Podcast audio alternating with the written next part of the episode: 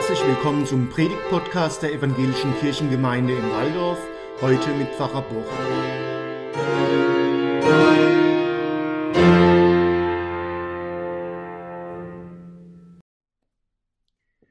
Die Predigt am Ewigkeitssonntag über Jesaja 65, die Verse 17 bis 19 und 23 bis 25. Da sitzen und stehen wir nun, liebe Gemeinde, am Ewigkeitssonntag. Und alle hier teilen in diesem Jahr eine schlimme Erfahrung. Sie alle sind hier, weil sie einen ihnen lieben Menschen verloren haben. Und das tut immer noch weh. Bei manchen mehr, weil sie immer noch einen großen Verlust spüren, weil eine Lücke im Leben da ist, die sich nicht mehr schließt. Andere haben gelernt und geübt, diesen Verlust zu kompensieren. Alle aber sind wir hier, weil wir Erinnerungen haben, weil wir unsere Lieben nicht dem Tod überlassen wollen, sondern genau wissen, hier leben sie weiter. Solange wir uns noch an sie erinnern, solange wir Bilder vor Augen haben und gute Gedanken und Gefühle im Kopf und im Herzen. Manchmal bringen die Erinnerungen uns sicher zum Weinen, aber sie halten die Verstorbenen lebendig, sie machen uns stärker als den Tod.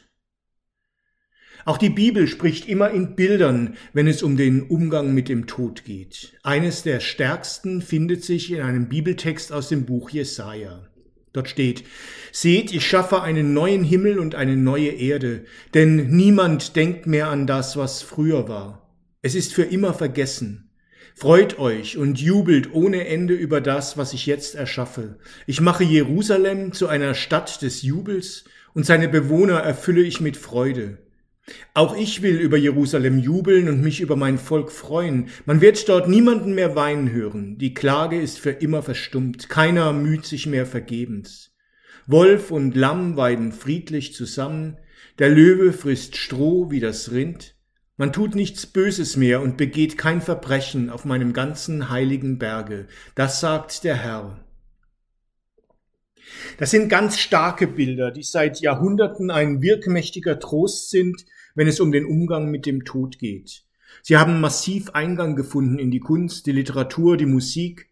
Wenn ich hier projizieren könnte in der Kirche, ein Riesenbild, das Paradies des Lukas Granach oder des Peter Bruegel oder gar des Hieronymus Bosch, wo Wolf und Lamm einträchtig nebeneinander weiden, Rind und Löwe miteinander leben, gute Bilder wohltuende Bilder. Sie versetzen uns in eine neue Welt und entführen uns damit in unsere Träume und Sehnsüchte. Dorthin, wo es für die Verstorbenen eine Zukunft gibt, wo kein Krieg, kein Streit, kein Hass und keine Lebensgefahr das Leben schwer machen. Das haben all diese Künstler geglaubt, bis in die heutige Zeit hinein, dass die Welt mehr für uns bereithält als das, was wir hier vorfinden. Sie hat eine Zukunft. Man kann sie über Pandemien, über Krankheiten, Schmerzen und Klage, über Trauer und Angst hinausdenken. Und das bringt es eben mit sich, dass wir lernen können, auch mit Tod und Trauer umzugehen. Wir haben die Chance, weiter zu leben und nicht zu versinken in Traurigkeit und Hoffnungslosigkeit.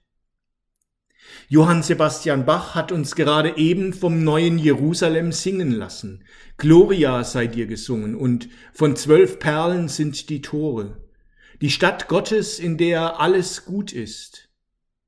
Brahms großes deutsches Requiem führt uns vom resignativen Alles Fleisch ist wie Gras bis hin zu Der Tod ist verschlungen in den Sieg, Tod, wo ist dein Stachel, Hölle, wo ist dein Sieg? Am Ende steht in der Kunst immer der offene Himmel, eine neue Welt, frei von all dem, was uns das Leben oft so schwer macht. Wie schön wäre es, wenn es meine Welt ist, vielleicht frei von all den Egoisten, denen ich neuerdings begegne und die durch ihr Verhalten die Intensivstationen überlaufen lassen. Frei von den vielen in Glasgow und anderswo, denen es angesichts ihrer Wirtschaftsinteressen egal ist, ob wir unseren Kindern eine lebenswerte Welt übergeben können. Frei von den Menschen, die auf andere herabschauen, weil sie nicht weiß genug, nicht christlich genug, nicht heterosexuell genug oder sonst wie eben nicht genug sind. Wie schön wäre es gerade am Ewigkeitssonntag, wenn wir einerseits den Trost Gottes für unsere Verluste gerne annehmen können, wenn wir aber andererseits auch in die Zukunft schauen, weiterleben und daran arbeiten, unsere Träume leben werden zu lassen, All das Elend in der Welt, alle Not, die Tränen der Flüchtlinge in Weißrussland, die Ängste der Fliehenden auf dem Mittelmeer, die Sorge um den Angehörigen, der todkrank im Krankenhaus liegt, und die Tränen, die uns kommen, wenn wir an unseren Verlust denken. Das soll aufhören. Gott schenkt uns Trost, sogar gegen den Tod.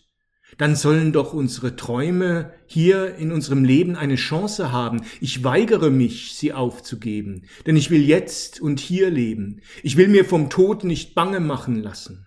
Das lerne ich von Jesaja. Wir können ihn nicht umgehen, den Tod. Aber in den Traumbildern von der neuen Welt steckt so viel Mutmachendes für alles andere in unserem Leben, das uns beschwert. Was spricht dagegen, das zu glauben?